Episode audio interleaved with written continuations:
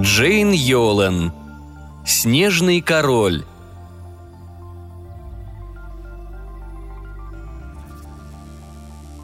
Он родился не королем, а сыном странствующих актеров. Выскользнул в этот мир голубовато-синим, как льдинка, глубокой зимой, когда ветер завывал за стенами маленького зеленого фургона. Повивальная бабка объявила, что младенец родился мертвым, ловко скрывая за сочувственным тоном злорадство. Ей пришлось тащиться ночью бог знает куда, да еще в такую ужасную метель. Но молодой отец, который пел на улицах ради жалких медиков и улыбок прохожих, выхватил мальчика у акушерки и опустил его в таз с теплой водой, напевая какую-то странную, сердито звучавшую песню на неведомом и ему самому языке. В воде ребенок постепенно порозовел. Казалось, эта песня и теплая вода вернули ему способность дышать. Потом он закашлялся, выплюнул комок розоватой слизи и заплакал, точнее, запел – в тон изумленному отцу, только в миноре и на квинту выше. Тогда отец, не желая тратить время на то, чтобы спеленать малыша, положил его мокрого и брыкающегося в постель к матери, и та поднесла ребенка к груди. Она ласково улыбнулась мужу и сыну, словно обнимая их обоих своим взглядом. Но на повивальную бабку роженица глянула холодно. Старуха пробормотала что-то, то ли ругательство, то ли проклятие – и громко сказала «Не будет толку от младенца, который родился мертвым да холодным.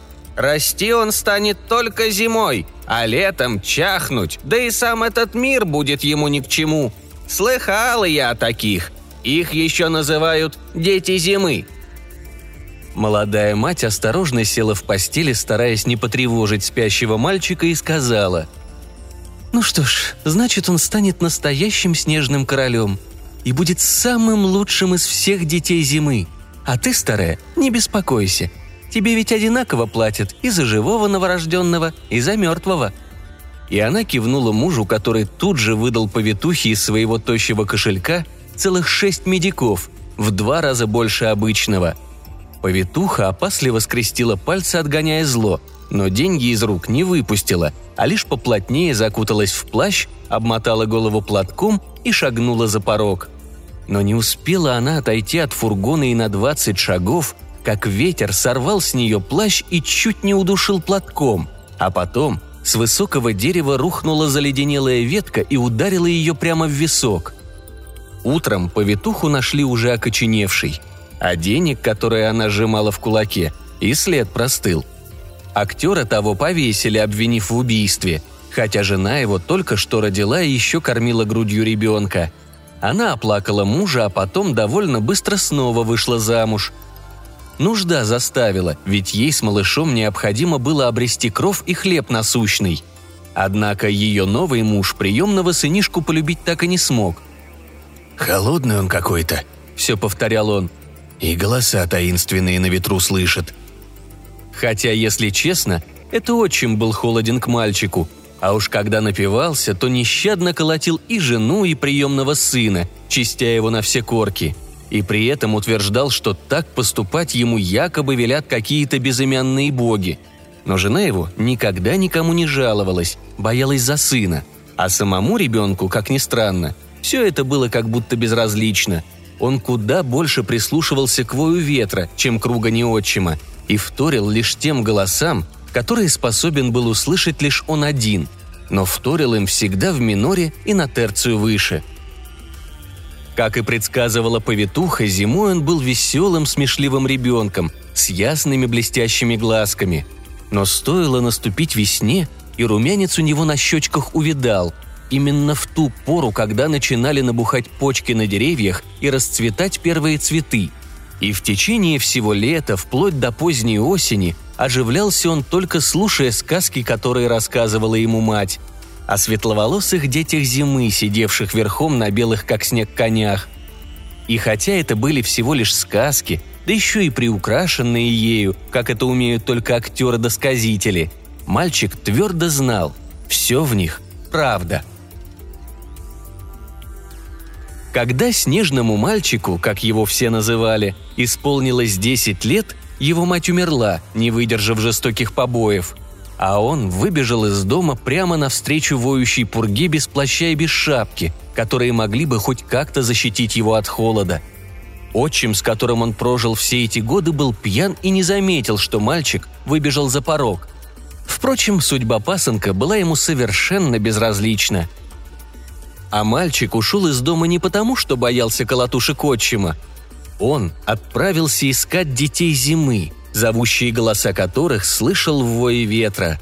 Босой, без шапки, он брел по заснеженным долинам, стараясь настигнуть тех всадников, что ясно виделись ему сквозь пелену пурги. Они были закутаны в огромные белые плащи с капюшонами, отороченными горностаем. А когда они оборачивались и смотрели на него, он видел, что глаза у них серо-голубые, как зимнее небо, а лица тонкие и прекрасные – Долго, ох, как долго тащился он по снегу, пытаясь нагнать их, и слезы у него на щеках превращались в лед. Но оплакивал он не умершую мать, ведь это она привязала его к ненавистному миру людей, а самого себя, понимая, что слишком мал и ему не поспеть за умчавшимися в снежную даль детьми зимы. Ночью его случайно нашел один дровосек, он притащил замерзшего мальчика домой и целиком погрузил в чан с теплой водой, что-то все время приговаривая и сам своим словам удивляясь, ибо то были слова такого странного языка, какого никогда прежде не слышал, хоть и немало поскитался по свету. В воде мальчик порозовел. Видно, благодаря теплу и этой странной молитве жизнь снова вернулась к нему. Однако, очнувшись, он даже не поблагодарил старика. Вместо этого он отвернулся и заплакал. Но плакал он как самый обыкновенный ребенок, и теплые слезы ручьем текли у него по щекам. «Почему ты плачешь?» – спросил старый дровосек.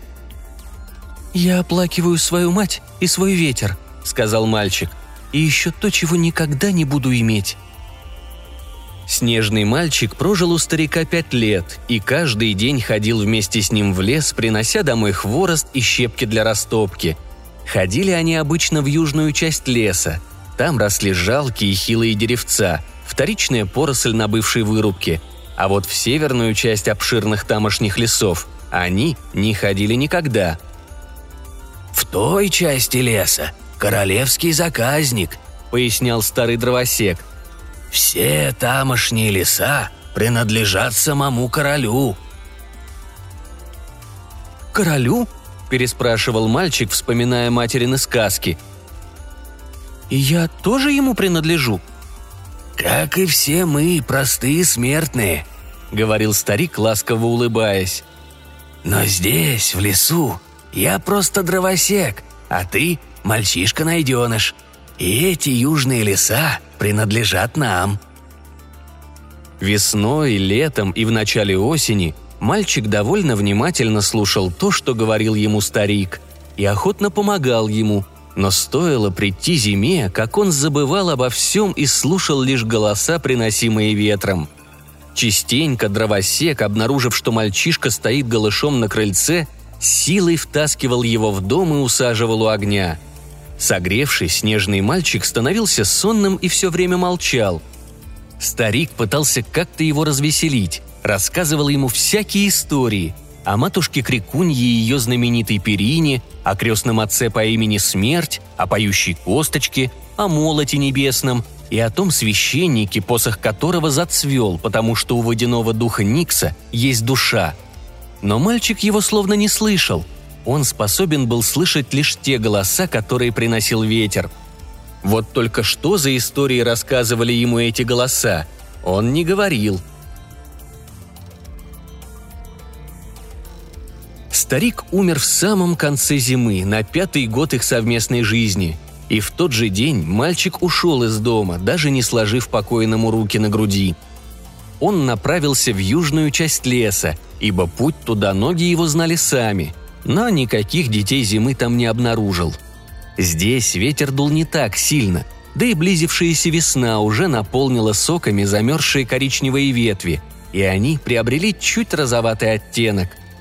В воздухе висела золотистая дымка, а влажная земля под ногами пахла сыростью, молодой травой и новой жизнью. Мальчик поскользнулся на мокрой земле, упал и заплакал, но не из-за того, что умер старый добрый дровосек, и не из-за того, что и матери тоже больше нет на свете. Нет, он плакал потому, что в очередной раз разминулся с детьми зимы и знал, что теперь зима наступит очень нескоро. И вдруг издалека до него донеслись звуки какой-то дикой музыки, похожей на крик. Налетел холодный ветер, и лед так щелкнул у него под ногами, словно выскочила пробка из флакона с нюхательной солью. Широко раскрыв глаза, мальчик вскочил и, не раздумывая, бросился на этот зов. Он слышал его столь же ясно, как стук башмаков по булыжной мостовой в ночной тиши – Зов доносился со стороны королевского заказника в северной части леса, где под густыми ветвями в чаще еще сохранились довольно глубокие сугробы. Снежный мальчик пересек заросший молодым дроком луг и оказался на опушке старого леса. В чаще царил полумрак. Петляя между высокими черными стволами, мальчик то оказывался в густой тени, то попадал в полосу солнечного света – но шел все время строго на север, словно ориентируясь по стрелке компаса. Сперва перед ним возникла стена белого тумана, словно копыта лошадей взбили в воздух мельчайшую ледяную пыль. Но потом, приглядевшись, он понял, что прекрасные всадники мчатся к нему, а не от него. Все они были на конях цвета облака или снега, и мальчик сразу догадался, что это вовсе не туман – а дыхание, вырывавшееся из ноздрей гигантских белых жеребцов. «Мой народ!» – вскричал снежный мальчик. «Я ваш! Все вы мои братья!» И он, скинув башмаки, сбросив штаны и рубаху, нагим и совершенно свободным от всего связанного с миром людей, бесстрашно побежал навстречу детям зимы. Впереди всех ехала женщина поистине неземной красоты – ее длинные волосы были заплетены в сотню белых кос, а на голове красовалась корона, усыпанная бриллиантами и лунными камнями. Ее светлые прозрачные глаза были как лед, а от ее дыхания все вокруг покрывало синим.